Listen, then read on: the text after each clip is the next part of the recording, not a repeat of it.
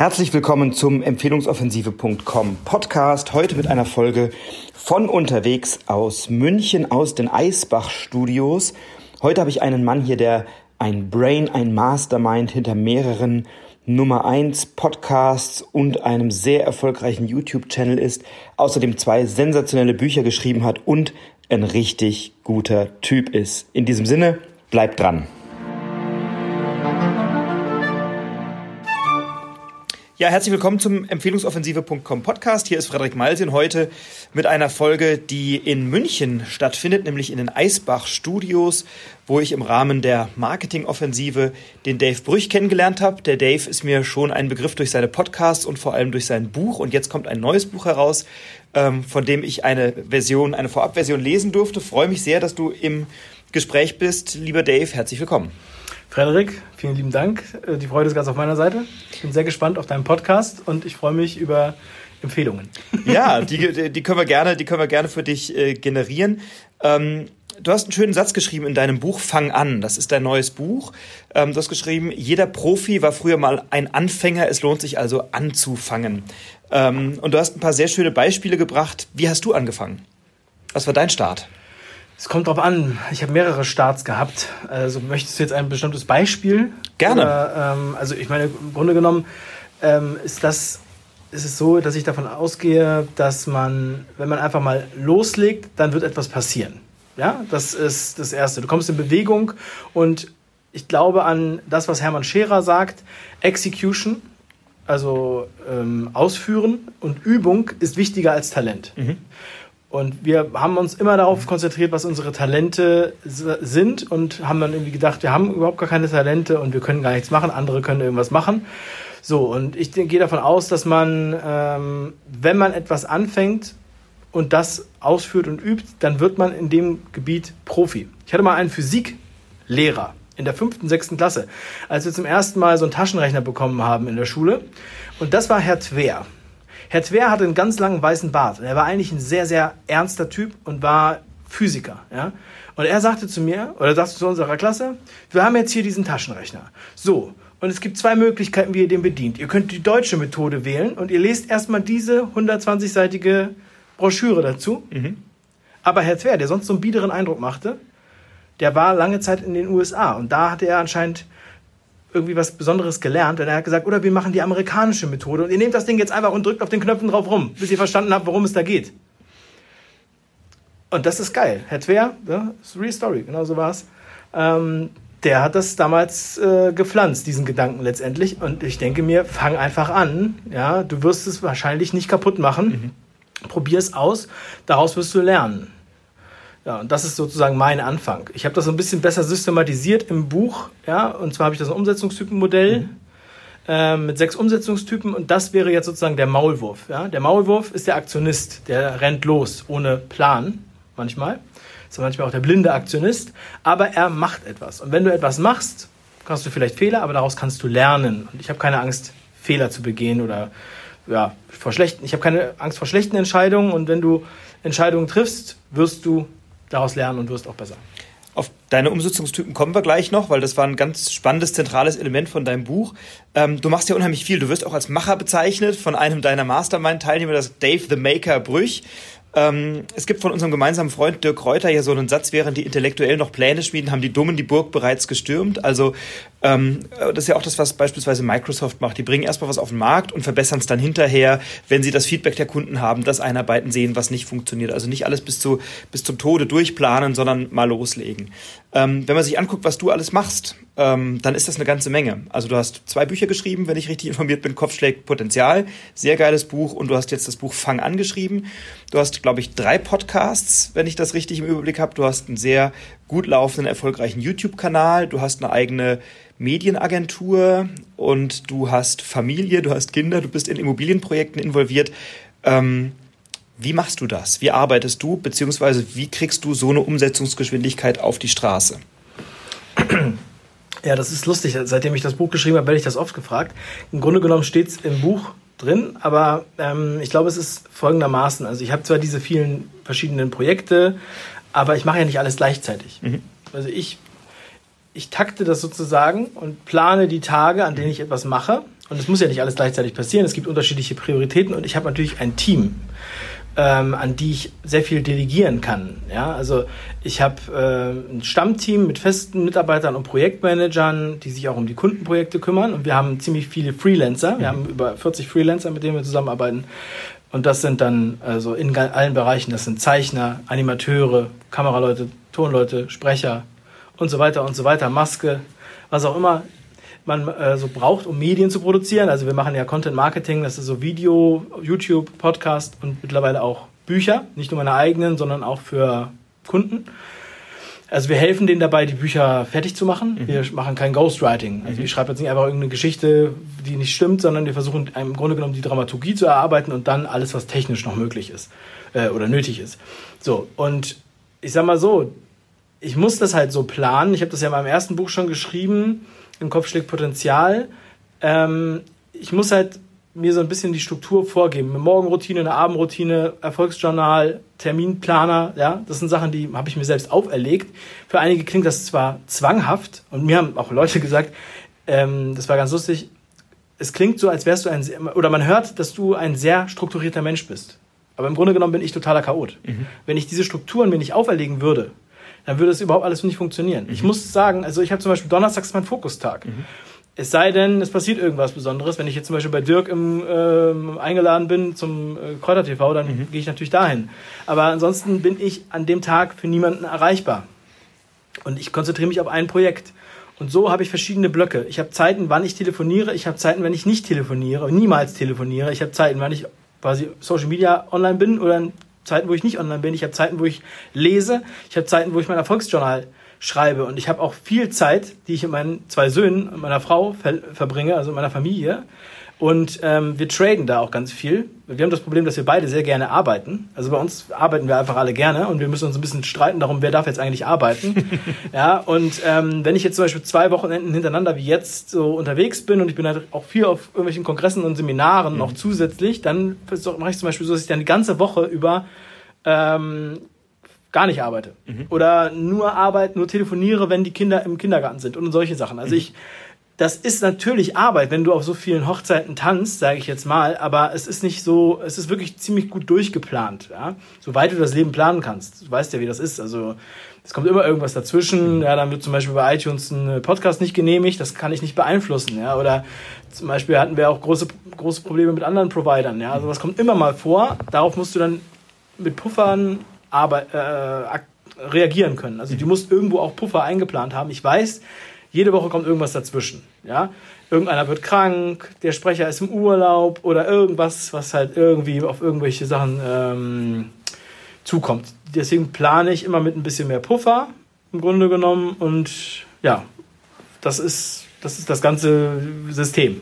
Das ist auch ein Thema, über das ich ja oft spreche. Also erwarte das Unerwartete. Du musst von vornherein davon ausgehen, dass eh was schief läuft. Das heißt, dein Ziel fest im Blick haben, aber dann auch die Freiheit zu haben, im Rahmen der Möglichkeiten so improvisieren zu können, dass du dann trotzdem zu deinem Weg kommst oder zu deinem Ziel kommst. Ähm, ich bin auch sehr unstrukturiert, das heißt, Routinen helfen immer dann, weil du musst dir, und das hast du ja in dem Buch geschrieben, du musst dir nicht permanent Gedanken machen über den nächsten Schritt, sondern ja. dadurch, dass du bestimmte Dinge in Routinen packst, schaffst du dir ja schon die Freiheit, an anderer Stelle chaotisch sein zu dürfen. Also auf der einen Seite die Struktur, die du brauchst, ähm, um bestimmte Dinge ins Ziel zu bringen, auf der anderen Seite dann wieder die Freiheit, um flexibel reagieren zu können. Ähm, was mir gut gefällt, ist dein, dein Fokus Donnerstag, also sagen, da, da mache ich alles an dem Tag. Du nennst es Konzentration durch Isolation. Ähm, und ich glaube, da tun sich wahnsinnig viele Leute sehr, sehr schwer, mal zu sagen, ich schalte alle E-Mails aus, ich bin nicht erreichbar, ich schalte das Handy aus, ich schalte die sozialen Medien aus, ähm, ich bin, bin da, verabrede mich da nicht, wenn ich die Möglichkeit habe, das zu machen an so einem Donnerstag. Wie sieht so ein Tag bei dir aus? So ein Isolationstag, so ein Fokus-Donnerstag, 110 Prozent. Was machst, was, machst du dann? Also es ist, ähm, also natürlich sind die Tage immer ein bisschen unterschiedlich, je nachdem, was ich für ein Projekt mache. Wenn ich jetzt zum Beispiel ein Buch schreibe, also vielleicht ist es ganz gut, wenn ich jetzt ein Buch schreibe, ja, ähm, dann ist es so, dass ich also keine Zeit für irgendwas anderes aufwende. Also ich bin, ich ziehe mir was Bequemes an. Mhm. Ähm, Jogginghose, mhm. sage ich jetzt mal, ja. Ähm, muss mich jetzt auch nicht besonders hübsch machen, ich muss mich einfach wohlfühlen. Ich muss genug zu trinken haben und dann habe ich mir natürlich vorher überlegt, was ich an dem Tag machen möchte. Und dann ähm, zum Beispiel, ich koche auch nicht, ich äh, mache jetzt irgendwie nichts, ich putze nicht oder räume irgendwas auf oder irgendwie sowas. Ich lasse alles stehen und liegen. Es ist wirklich so. Also das ist auch irgendwie auch Luxus und wirklich bin nur auf einen Punkt konzentriert. Also ich esse da auch sehr wenig. Ja, ich, also es gibt so einen Spruch, den ich immer wieder gerne sage, den ich schon als Kind, als ich noch Musik gemacht habe, habe ich Hip-Hop produziert im Keller meiner Eltern und mein Vater kam ab und zu rein, äh, egal wie das Wetter war und welche Jahreszeit, und dann sagte er zu mir, was machst du denn hier die ganze Zeit und so weiter, willst du nicht mal was essen? Und dann habe ich gesagt, die Besten der Besten vergessen zu essen, haben keine Interessen, außer die Competition zu testen.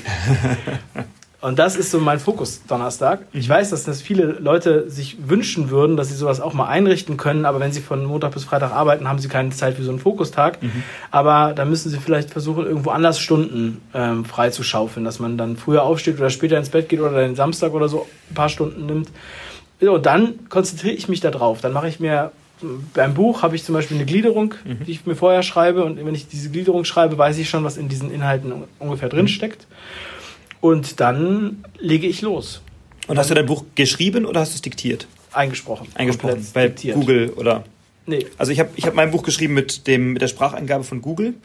Ach so. Ähm, das ist sensationell. Ähm, also du öffnest einfach Google Mail und da gibt es diese Textverarbeitungstools und dann hast du ein Spracheingabetool und dem habe ich alles diktiert, was ich in dem Buch sagen wollte. Meine Gliederung habe ich mir vorher geschrieben und dann habe ich jedes Kapitel eindiktiert. Und dann hast du in einer Stunde sehr viele Seiten produziert und kannst es hinterher redigieren, bearbeiten, umstrukturieren, ein bisschen was löschen und neu schreiben.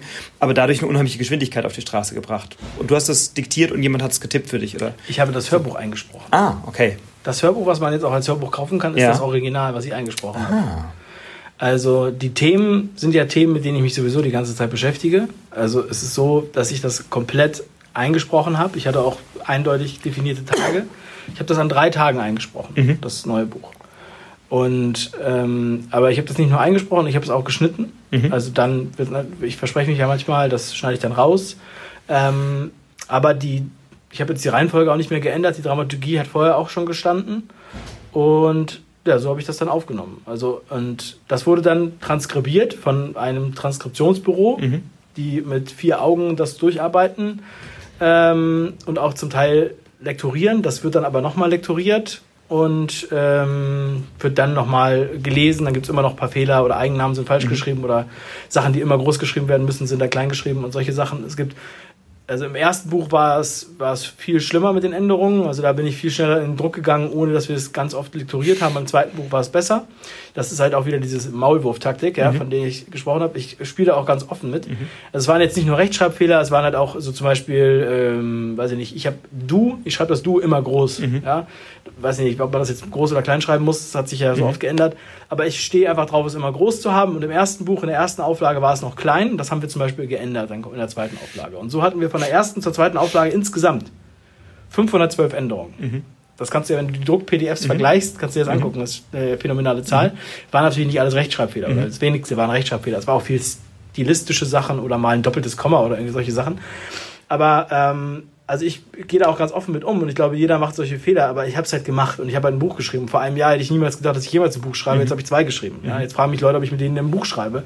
Ähm, und ähm, das ist das Geile, wenn Leute zu dir kommen und zu dir auch einmal sagen, äh, kannst du mir helfen, dein Buch zu schreiben? Mhm. Das ist so ein Ritterschlag für mich. Ich habe angefangen, ich habe Filme gemacht, war eigentlich Tonmeister. Ja, ich habe Tonmeister, ich war Sounddesigner, also ich habe ganz viel gemacht, aber habe ich da so einen Preis gewonnen wollte aber gar nicht mehr Sounddesigner sein. So, ich wollte eigentlich Filme drehen. Auf einmal war ich dann quasi Regisseur, obwohl ich niemals gesagt habe, ich will Regisseur sein. Dann kam, ich meine Freundin kennengelernt und die hat gesagt, du kannst dich ja mal hier bewerben, Stipendium, Haus der jungen Produzenten in Hamburg. Ich gesagt, wieso Haus der jungen Produzenten? Ich bin doch gar kein Produzent. Doch, doch, du bist Produzent. Das, was du mhm. alles machst, ist Produzent. Also hieß es, ich bin Produzent. Genauso wie der Sascha Meinert, jetzt der Stifter meines Vorworts, zu mir kam und gesagt hat, du bist Dave the Maker.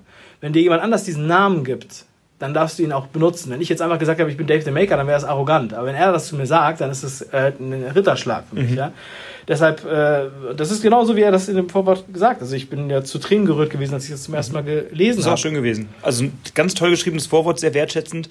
Ähm, und, und witzig, was du sagst. Ähm, mit diesem Du habe ich mich auch rumgeplagt. Ich habe zwei Bücher gleichzeitig geschrieben, die thematisch ähm, verwandt sind, aber eben unterschiedlichen Fokus haben. Und ich habe es immer groß geschrieben, weil ich das auch mag, bis mein Lektorat sagte, nee, das in Büchern muss man das klein schreiben. Und dann haben die das alles wieder rückwärts korrigiert. und haben sich auch mit hunderten von Dus und dich und mhm. was weiß ich nicht was und Euers und so ähm, äh, rumgeschlagen. Dein, dein erstes Buch heißt Kopfschlägt Potenzial, ist ja nah dran oder artverwandt mit Kopfschlägt Kapital von Professor Günther Faltin.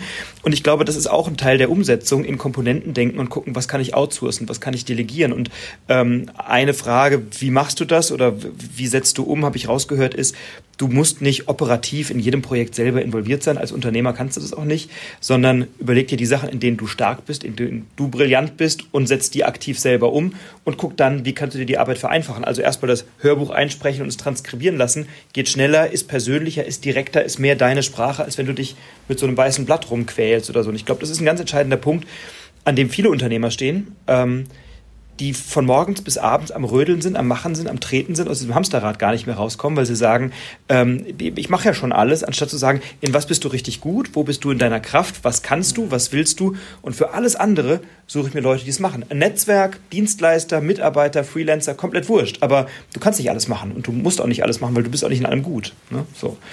Ähm, sehr spannend. Mm, du hast deine Umsetzungstypen angesprochen. Geiles Konzept. Ähm, die ich auf den ersten Blick sehr witzig finde. Also erstmal, du hast ein Bild vor Augen ähm, und du hast bist sofort am Reflektieren, die Leute in meinem Umfeld, wie sind die drauf, wen kenne ich da, wer ist welcher Typ. Ich kannte es bisher aus dem Thema Kommunikations- und Verhaltensstile, da gibt es ja ganz unterschiedliche Modelle für, ähm, für Typologien und jetzt hast du eins gebracht auf das Thema Umsetzung. Magst du es kurz vorstellen? Sensationell. Ja, also ich habe mir überlegt, also ich finde so, so Modelle halt auch immer ganz, ganz praktisch, deswegen gibt es ja auch solche Modelle. Und es gab halt kein Umsetzungstypenmodell und dann habe ich gedacht, hm, gibt es nur die Macher und die Nichtmacher oder gibt es da vielleicht noch mehr? Ja, und dann habe ich gedacht, okay, ich fange an bei dem, das ist das sechs, der sechste Typ sozusagen, das ist der Stein. Und mhm. der Stein ist der, der gar nichts macht. Der ist tot, liegt einfach nur rum. Ich meine, niemand möchte gerne ein Stein sein, aber es gibt Steine. Mhm. Nihilisten sozusagen. Mhm. Ja. Dann gibt es den Hahn, der Hahn, genau wie es äh, sein natürlicher Verwandter macht, er kräht, aber er legt keine Eier. Das ist der Schnacker, wie man in Hamburg sagt. Also das ist der, der halt redet, aber nie irgendwas macht, die in der Kneipe oder was auch immer mhm. dir einen erzählen, was sie alles für Träume haben. Man müsste mal, man sollte mal, die genau. anderen müssen mal so. Fußball, die besten Fußballtrainer ja. und die besten Politiker sozusagen, ja. Mhm. Dann gibt es noch die Seegurke, auf die ich sehr stolz bin. Ja, das ist ein sehr ja. schönes Bild. Die Seegurke ist der Perfektionist, mhm. der die ganze Zeit plant, Karteikarten schreibt, Pläne macht, riesen, diese, diese, ähm, wie heißen die, Gantt-Diagramme mhm. ähm, und PowerPoint und so weiter, aber nichts umsetzt, mhm. weil die ganze Zeit überlegt. Und ich habe so beim Tauchen sieht man ja manchmal Seegurken und man denkt so, leben die überhaupt? Mhm. Die bewegen sich gar nicht, was machen die denn? Ne? Mhm. Und so habe ich mir halt den Perfektionisten vorgestellt. Der ist wie so eine Seegurke. Und dann gibt es noch den, der nächste ist der Maulwurf, den ich eben schon angesprochen mhm. habe. Das ist der Aktionist, der blinde Aktionist, der, der loslegt. Der einfach mal losgräbt. Und so ein Maulwurf, der gräbt ja auch mal gegen einen Stein und haut sich den Kopf an. Er kommt irgendwo hoch und guckt erstmal, dann geht er wieder runter. So sind ja Maulwürfe drauf. Deswegen war es eindeutig. Ja? Mhm. Dann gibt es die Spinne. Die Spinne, die kann alles und die macht alles. Mhm. Aber die macht alles alleine. Mhm. Spinnen sind immer alleine im Netz. Und immer in Alarmbereitschaft. Egal ob tags, nachts, mittags, Sommer, Winter, egal. Und ähm, sobald eine Fliege reinfliegt, rennt sie los, wickelt den ein, bringt den beiseite oder frisst ihn gleich auf. Aber sie ist immer alleine, sie ist der Solopreneur. Und das kann auf lange Sicht leider nicht gut gehen. Und leider sind viele Unternehmen auch so drauf. Mhm. Ja, auch große Unternehmen, also was heißt große, also ganz große gibt es auch manchmal, ja. Richtig marktbeherrschende Player. Aber es gibt auch mal äh, große Mittelständler, ja, die um eine Person herum gebaut sind. Und deswegen steht ganz oben der Macher, der nichts mehr selb nicht mehr alles selber macht. Und das ist der Imker. Mhm. Der Imker, der kann mehrere Bienenschwärme quasi haben, 150, 200 Bienenschwärme haben einige Imker, schafft nur die Rahmenbedingungen und lässt die Bienen machen. Mhm. Kontrolliert ab und zu den Honig. Mhm. Ja. Und ich finde, wenn man Unternehmer sein will, dann braucht man so ein Bild, weil alle haben dir schon mal erzählt, ja, wenn Unternehmer bauen äh, am Unternehmen und nicht im Unternehmen, bla bla bla, aber das ist abgelatscht. Aber wenn man sich dann an den Imker erinnert, dann hat man einfach eine geile Metapher, um das halt eindeutig ja, nachzubauen, finde ich. Ich möchte gern Imker sein, ich möchte meine Unternehmen führen wie ein Imker seine Bienenvölker. Du hast einen sehr schönen Satz auch in deinem Buch geprägt. Das heißt, du liebst den Organismus und nicht die Organisation. Ähm, und das ist ein das ist nah beieinander. Also die Organisation sind die Strukturen, das ist sozusagen das Gefüge, das sind die Funktionsprozesse, die definiert sein müssen. Aber der Organismus ist das, was es ausfüllt, ist das, was lebt, was sich bewegt, was ähm, die Ergebnisse schafft, die der Imker haben will, die aufeinander reagieren und so. Also ich meine, das Bild ist natürlich sensationell an der Stelle. Ja, ja. das finde ich toll, dass du diesen Satz rausgepickt hast. Das mhm. finde ich auch einen sehr wertvollen Satz. Absolut.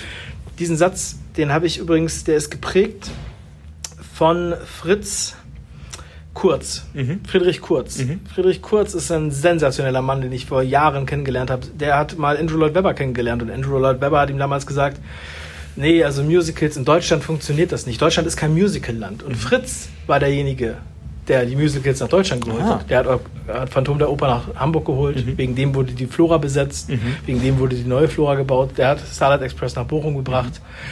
Mhm. Und er hat mal diesen Satz gesagt. Er liebt die, den Organismus und nicht die Organisation. Also Fritz, ich werde mich bald mal wieder bei dir melden. Also Fritz Kurz kann ich nur jedem empfehlen. Er hat ein Buch geschrieben, das heißt Der Musical-Mann. Klingt gut. Können wir in die Show Notes verlinken? Machen wir auf jeden Fall. Ja. Ähm, du hast eine ganze Reihe von, von also dein Buch ist sehr umfangreich, wir werden es jetzt nicht in, in Gänze vorstellen, man muss es eh lesen, das empfehle ich allen, die da sind, weil ich es mit großem Gewinn gelesen habe. Du hast ähm, diese Umsetzungstypen, du brauchst in einem guten Team oder in einer guten Organisation, in einem guten Organismus im Idealfall alle. Vielleicht den Stein nicht, wobei, wenn der Stein da ist, merken alle anderen, wie gut sie funktionieren. ähm, aber es ist natürlich hilfreich, wenn du von jedem Typen den einen oder anderen in deiner Organisation hast, oder? Also ich sehe das auch als dynamisch. Mhm. Es ist ein dynamisches äh, Modell ja. und es ist natürlich auch mit, mit ein bisschen Witz zu sehen, ja. Und ähm, es soll einfach auch die Bewegung anregen, weil du bist in unterschiedlichen Projekten, in unterschiedlichen Feldern bist du auch ein unterschiedlicher Typ. Du bist nicht überall der Imker. In einigen Sachen bist du ja auch noch am Anfang oder so weiter. Ne? Und du kannst ja auch, wenn du eine Seegurke bist, kannst du ja auch dich weiterentwickeln. Mhm. Du kannst ja dann auch sagen, okay, ich habe jetzt die ganze Zeit geübt und ich kenne auch viele Leute, bei denen das so war. Zwei Jahre lang waren die überall, haben alle Bücher gelesen, alle Seminare, alle Kurse be besucht und dann kommen sie zu mir und auf einmal setzen sie innerhalb von Wochen ganz was Gigantisches um. Mhm. Einfach nur, weil ich sozusagen, weil sie von außen diesen Impuls bekommen, weil sie jemanden haben, der auch einen Arsch tritt, mhm. sage ich jetzt mal, oder jemanden, der ihn, von ihnen erwartet, dass sie es auch machen und sagt, wenn du das nicht machst, dann hast du mich enttäuscht. Mhm. Ja, und so ist es auch zum Beispiel bei mir und Dirk. Ja, also ich, wenn ich Dirk von der Idee erzähle und er ist davon nicht begeistert, dann versuche ich die, die, Idee so umzubauen, dass er am Ende begeistert ist. Das ist mhm. für mich auch ein Commitment. Auch ein Commitment, wenn ich sage, ja, ich möchte, dass das halt richtig geil wird und das ist nicht einfach nur so ein Gelaber, das ist wirklich so. Mhm. Ja, Gerald Hörn ist auch, sagt auch immer, ja, ich war eingeladen zu, einem, zu einer Veranstaltung ne, und sagst so, Gerhard, hast du Lust, da vorbeizukommen und so weiter, das ist in Salzburg. Und er, ja, ich komme, aber es muss richtig geil sein. Ansonsten will ich 8000 Euro haben. ja, also, ja. und deswegen, das ist halt der Anspruch, ja, und äh, irgendwann willst du, es, es geht dann nicht darum, also, es geht nicht darum, dass du irgendwie, irgendwie Geld gibst, sondern es geht darum, dass es halt so geil ist, dass die Leute sagen, geil, ich möchte gern Teil daran sein. Mhm. Und das ist auch das, was du beim Team machen musst meiner Meinung nach, wenn du euphorisch bist, wenn du Bock hast und du sagst, das ist die geilste Idee, das ist meine Vision, mhm. wie kriegst du jetzt dein Team mit ins Boot? Mhm. Ja, du musst dann, also ich habe es im Buch auch beschrieben, du musst halt Plakate drucken. Mhm. Also du musst irgendwas Außergewöhnliches machen, du musst irgendwas, ein Leuchtfeuer machen. Gib einfach, dafür musst du auch viel ausgeben, im, nicht im Sinne von Geld, aber im Sinne von ähm, Mühe. Du musst zeigen, hier, ich, hab, ich liebe das guckt euch das an. Ich habe mich ganz viel Mühe gegeben, weil ich es liebe. Wollt ihr auch dabei sein? Liebt ihr das auch? Seid ihr stolz dabei zu sein? Und dann kannst du die Leute dazu bringen. Du kannst sie nicht mit Geld motivieren. Mhm. Du kannst sie mal ein bisschen mit Geld bewegen, motivieren, aber dass sie nachher auch Bock haben, sich damit identifizieren, das in, ins Ziel tragen, dass, das, dass sie was produzieren, was dem Kunden auch gefällt und langfristig, wovon man ja dann auch lebt, letztendlich, weil man lebt nicht von, dem, von der Dienstleistung an sich, mhm. sondern man lebt ja am Ende von den 10 Prozent, die drüber sind über mhm. der 100. Und das ist ja genau die Aufgabe des Machers oder des Imkers, den Rahmen zu schaffen ja. und zu sagen, hey, ich stelle die Rahmenbedingungen zur Verfügung, ich sage, warum es mir wichtig ist, ich brenne dafür und dann gehen Leute mit dir in Resonanz und sagen, da will ich ein Teil davon sein, da helfe ich. Und dann braucht es ja diese ganzen Typen. Es braucht den, vielleicht braucht es den Hahn, der mal rausgeht und kräht und sagt, so, das ist, das ist alles, was wir machen, das sitzt auf seinem Misthaufen und teilt der ganzen Welt mit, hier passiert was. Ähm, es braucht die Seegurke, die plant, also auch, es braucht mal jemanden, der einen guten Plan macht und Dynamisch auch insofern, als dass ich an mir beobachte, in bestimmten Teilen meines Lebens, meines beruflichen Lebens bin ich der Imker. In anderen, wenn ich mir neue Projekte erschließe, bin ich vielleicht für eine Weile erstmal die Seegurke, plane etwas, bevor ich es umsetze. Dann bin ich vielleicht der, äh, der Maulwurf, mache Aktionismus, hau irgendwelchen Kram raus und merke hinterher, oh, hat nicht funktioniert. Also mein YouTube-Channel zum Beispiel, ja, äh, da geht noch nicht viel. Da kommt jetzt demnächst wieder was, aber den habe ich mal losgetreten vor einer Weile, weil ich dachte, ich habe Bock auf YouTube. Das war so eine klassische Maulwurf-Aktion. Mein Podcast hingegen habe ich gesagt, okay, sowas passiert mir nicht nochmal. Da mache ich erstmal ein bisschen die Seegurkennummer und dann fange ich an umzusetzen. Mhm. Ähm, also, ja, das ist gut, wenn das für dich funktioniert. Ja. Also ich habe auch nicht gesagt, dass eine Seegurke nur eine Seegurke bleibt, mhm. aber die meisten also es, du wirst mir recht geben, dass die meisten Leute in dieser Seegurke verharren ja, und nichts weiter daraus machen. Ja. Ja? Und das, du musst halt aufpassen, wenn du merkst, du bist die Seegurke und du hast vielleicht am Anfang eine Idee gehabt, hast sogar schon eine Domain reserviert und jetzt sitzt du aber die ganze Zeit nur alleine da und brödelst und brödelst und brödelst. Da musst du aufpassen, dass du nicht äh, irgendwie da verharrst und dass du dann da stehen bleibst. Weil das wäre ja auch schade. Um du brauchst den nächsten Schritt. Du genau. brauchst immer den nächsten Schritt. Und ja. vielleicht brauchst du dann auch einen Sparringpartner oder ähm, äh, ja, also beim Sport brauchst du vielleicht auch einen Sparringpartner, ne? damit du, wenn du morgens um fünf nicht laufen gehen willst und du hast noch jemanden, der auf dich wartet, dann gehst du eher raus. Absolut. So, und das, äh, deswegen auch dieses Commitment gegenüber deines Teams oder einer außenstehenden Person. Das heißt, du sagst dieser Person, wir werden das und das machen. Oder, ja? Also, weil wir, wir, wir wollen. Wollen oder müssen. Ja? Wir wollen. Wenn du es willst, dann wirst du es auch machen. Und müssen ist immer so von außen. Äh, das ist dann so reaktiv, ja. Und äh, ja, das ist dann eigentlich eine Philosophie natürlich auch, ja. Und wir brauchen natürlich auch, wir brauchen auch eine Strategie, wir brauchen auch Wissen. Aber das Problem ist ja nicht, dass die Leute das nicht wissen. Wir haben Bücher und allen Kram überall. Du hast so viele Podcasts, so viele YouTube-Kanäle. Deswegen kümmere ich mich darum nicht, jetzt den Leuten zu erklären, nochmal in dem Buch, mhm. dass es Wissen da draußen gibt. Das mhm. ist klar. Ich habe ja 200, 300 Folgen YouTube mit tausenden Ideen. Mhm. Also da sind Ideen ohne Ende, was du, was du mhm. haben willst. Aber diese Ideen sind nichts wert, wenn du daraus nichts machst. Und ich kann nicht, der YouTube-Kanal kann denen nicht helfen, Geld zu verdienen, sondern sie müssen mit dem Wissen versuchen, Geld zu verdienen. Sie müssen mit einer Biografie, die sie lesen über Ikea oder, Bio oder Steve Jobs oder Tetra Pak oder whatever, fort daraus musst du dann deine Idee bauen mit diesen Inhalten. Du hörst die Geschichte von Christopher Columbus mhm. und dann musst du sagen, ja gut, was ist denn mein Amerika? Mhm. Was will ich denn entdecken? Mhm. Wo muss ich denn die Leute mit hinnehmen? Oder was ist denn, das ist ja so eine, das ist ja so eine Mission, mhm. auf der man ist, ja? Und manchmal muss man es den Leuten einfach sagen. In meinem ersten Buch sage ich der Broken Window, äh, der positive Broken Window Effekt. Mhm. Wenn das erste Fenster eingeworfen ist, im positiven Sinne, dann kannst du danach den Vandalismus nicht mehr stoppen.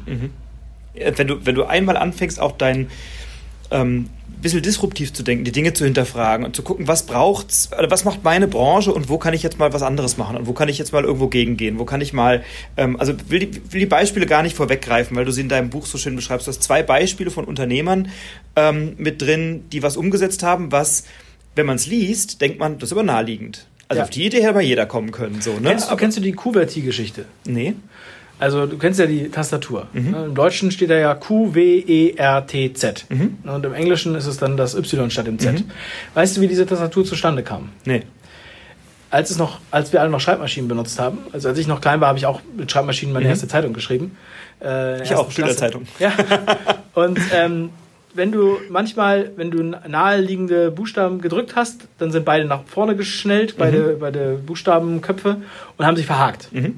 Und damit das nicht so oft passiert, wurden die häufigsten Buchstaben voneinander ganz weit weg gemacht auf der Tastatur. Das heißt, die Tastatur ist nur so aufgebaut, damit das A und das Z weit auseinander sind und was auch immer. Das heißt, es hat überhaupt nichts, also das hat nur eine Funktionalität auf Grundlage dieser Mechanik mhm. und nicht auf Grundlage der Finger oder der okay. besseren Greifbarkeit. Aber heute haben wir diese Mechanik gar nicht mehr, aber mhm. trotzdem haben wir noch diese Tastatur. Sensationell. Also es macht natürlich jetzt immer noch Sinn, das so zu haben, weil wir uns daran gewöhnt haben, ja.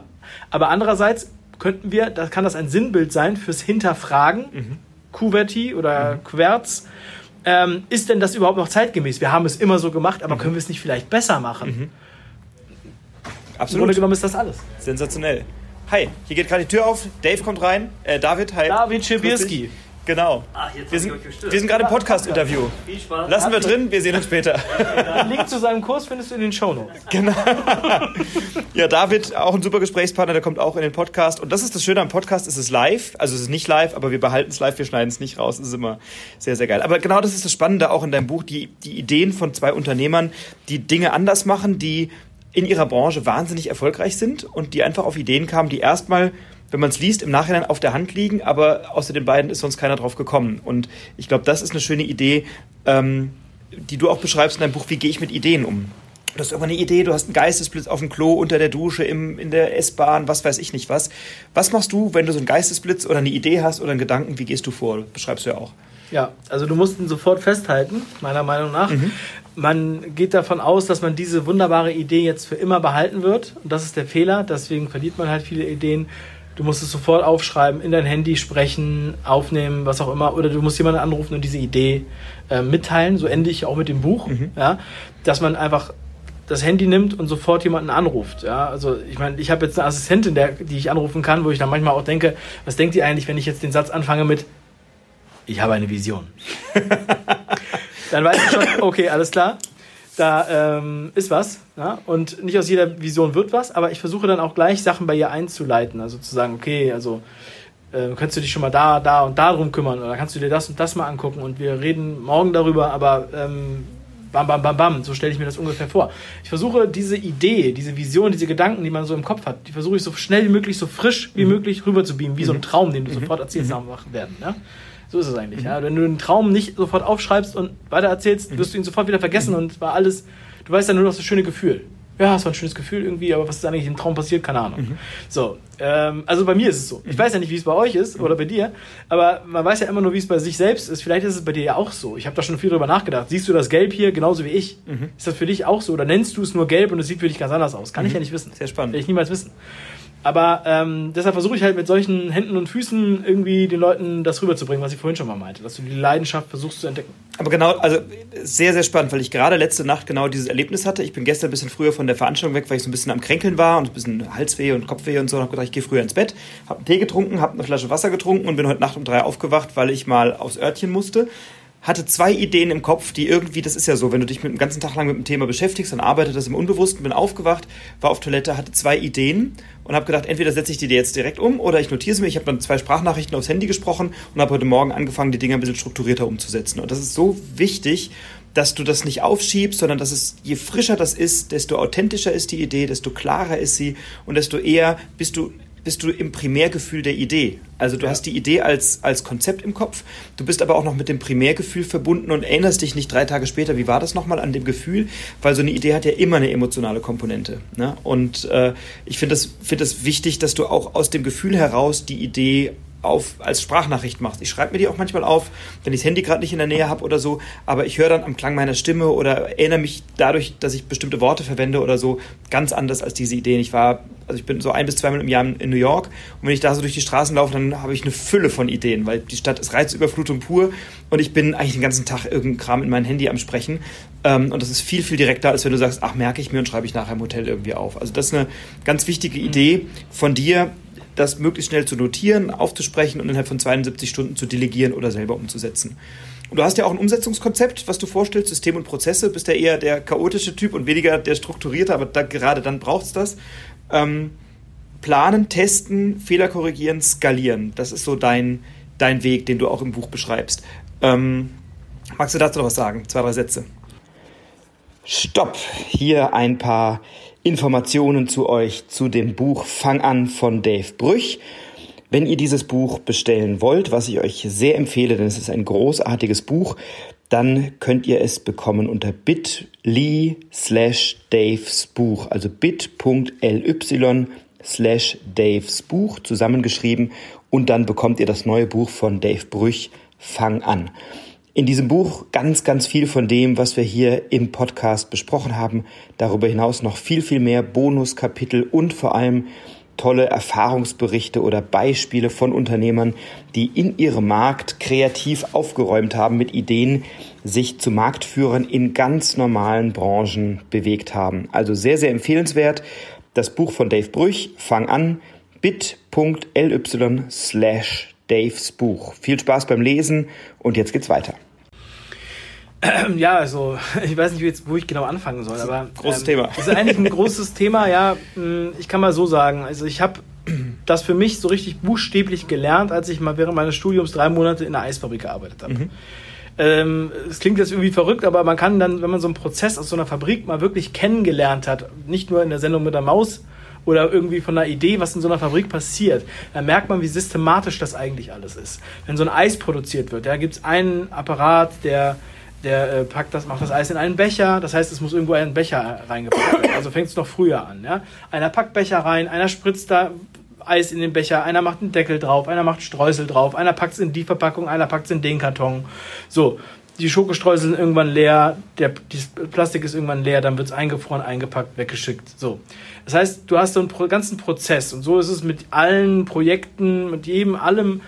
Alles ist, geht über mehrere Tische, geht durch mehrere Hände. Und beim ersten Mal, wenn du das einstellst, so eine Maschine, wie, mit welchem Druck muss mhm. denn dieses, mit Unterdruck dieser Plastikbecher angesogen werden, mhm. damit er dann mit, mit Eis vollgesprüht werden kann. Mhm. Ja?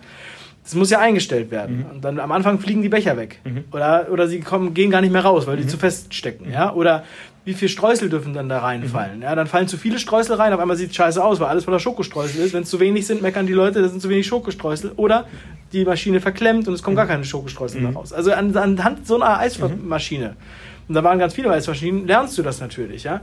Und das fand ich halt, dann musst du halt beim ersten Mal, beim ersten Eis, dann dauert es am längsten, das ist extrem teuer, weil du musst erstmal alles einstellen, aber wenn du es dann hingekriegt hast, es einzustellen, der Prozess steht und am Ende steht ein, ein leckeres Eis, dann sagst du, okay, so funktioniert's, jetzt können wir die Maschine schneller stellen. Mhm. Jetzt können wir statt einem Eis in der Stunde 100 Eis, 1000 Eis in der Stunde ja, und Millionen Eis in der Woche herstellen und können die dann halt verkaufen. Auf einmal kostet ein Eis nur noch ein paar Cents. So. Und im Grunde genommen funktioniert so halt ein System. Ein System kann theoretisch jeder bedienen, egal wo, egal wann, und es passiert das Gleiche. Es kommt das gleiche Ergebnis mhm. raus, wie bei McDonalds. Mhm. Wo du überall hingehen kannst und du kannst überall einen Big Mac kaufen und der sieht überall gleich aus und schmeckt überall gleich, ja ähm, was irgendwie auch ein Wunder ist. Aber wenn man Systeme aufbaut, dann hat man auch weniger Druck damit. Und dann kann man, dann funktioniert das auch. Und das ist ja auch so ein Geheimnis, wie kannst du verschiedene Projekte aufbauen. Du hast halt zum Beispiel Projektmanager oder du hast halt Hauptverantwortliche, denen du die Verantwortung überträgst, genauso wie du Geschäftsführer hast oder Abteilungsleiter.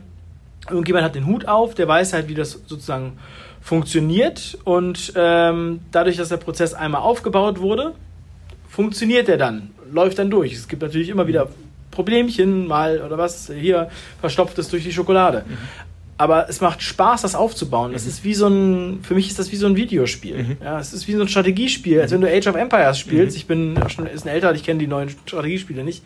Aber Age of Empires, du überlegst dir, okay, ich habe hier mein Holzlager, ja, mhm. und äh, ich habe da meine Steine, keine Ahnung, du baust da eine Mauer drumrum. Das heißt, das ist im Endeffekt wie ein Strategiespiel. So sehe ich das. Deswegen mache ich diese Projekte. Mhm. Ich mache das, weil ich Bock habe, Strategiespiele zu spielen. Wenn das wenn das, wenn das Lager erstmal steht, wenn jetzt das System steht, dann möchte ich gar nicht mehr unbedingt so stark involviert sein. Dann mhm. lasse ich das andere machen, mhm. die auch da mehr, ähm, ja, dann probiere ich nur noch den Honig sozusagen. Und das, das ist was Geniales oder was Spannendes, wenn du sagst, du bist Solopreneur, du bist Spinne, ja, und hast vielleicht, vielleicht hast du auch schon zwei, drei Mitarbeiter, aber bist trotzdem irgendwie in alles involviert. Und wenn man dich mal rausnimmt, wenn du mal ein Vierteljahr oder ein halbes Jahr in der Firma fehlst, bricht alles zusammen, weil du nicht mehr da bist. Dann bist du die klassische Spinne. Das Netz geht kaputt, wenn du nicht drauf aufpasst, um in deinem Umsetzungstypenbild zu bleiben. Dazu kann ähm, ich noch mal empfehlen, Mike mhm. Fischer, der ja auch ein Gastkapitel in dem ja. Buch hat. Ähm, bei dem war es übrigens auch so, der hat eine Fahrschule, war immer in jedem Prozess involviert, dann ist er krank geworden, war ein halbes Jahr im Krankenhaus. Genau. Ja. Extrem, extrem tragisch, aber es war auch sehr hilfreich, denn dadurch hat er gemerkt, dass sein Unternehmen auch ohne ihn funktioniert. Mhm. Und mittlerweile sagt er, der Chef ist die überflüssigste Person im Unternehmen. Ja, mhm. so sagt er das. Ähm, und er hat jetzt mittlerweile die erfolgreichste Fahrschule Deutschlands, mhm. und zwar mit weitem Abstand. So, aber anderes Thema. Mit einer geilen Idee, die im Buch steht. Steht im Buch drin, ja. genau. Und das Kapitel heißt Machen statt Quatschen. Und Mike ist äh, auch ein sensationeller Typ, deswegen habe ich ihn auch mit reingeholt in das Buch, weil ich seine Geschichte halt einfach geil finde. Sind, die Gastkapitel sind halt Leuchtfeuer für Umsetzungen mit Ideen, wo im Grunde genommen jeder drauf kommen könnte, die jeder umsetzen könnte. Deswegen, es ist, es ist so, man muss nicht immer, man muss nicht immer das Auto erfinden, ja. man muss nicht immer eine Rakete erfinden. Es sind manchmal Kombinationen von kleinen Ideen, die dich dann aber zum Marktführer machen. Das ist ja ein Element von Kreativität. Pack bestimmte Dinge, die schon existieren, zusammen und mach was Neues draus. Worauf ich gerade raus wollte, ist, dass viele Unternehmer oder Freiberufler, ähm, die auch in diesem Podcast mithören, sagen, ich bin aber ja doch Unternehmer geworden, weil ich so ein Freigeist bin, weil ich so individuell bin. Wenn du ein System schaffst, wo bleibt denn da die Individualität? Und meine feste Überzeugung ist, je stärker das System, das du aufbaust, desto größer ist deine Freiheit an Individualität, weil du dich um bestimmte Dinge einfach nicht mehr kümmern musst oder weil du sie nur noch, genau, weil du sie nur noch kontrollieren musst, meinetwegen oder verbessern musst, aber du musst dich nicht permanent drüber auseinandersetzen. Und das ist ein Thema, was, was wir im Podcast oft haben oder ja ich auch in meinen Seminaren in der Empfehlungsoffensive, ein System zu schaffen für Unternehmer. Wie bekomme ich die Empfehlungen in mein Business? Wie werde ich unverwechselbar in meinem Markt? Wie komme ich aus dieser äh, Vergleichbarkeitsfalle raus. Jeder Steuerberater erzählt dir das Gleiche, jeder Malermeister erzählt dir das Gleiche. Was macht dich unverwechselbar und wer sind deine Zielgruppen, für die du die Empfehlungen bekommst?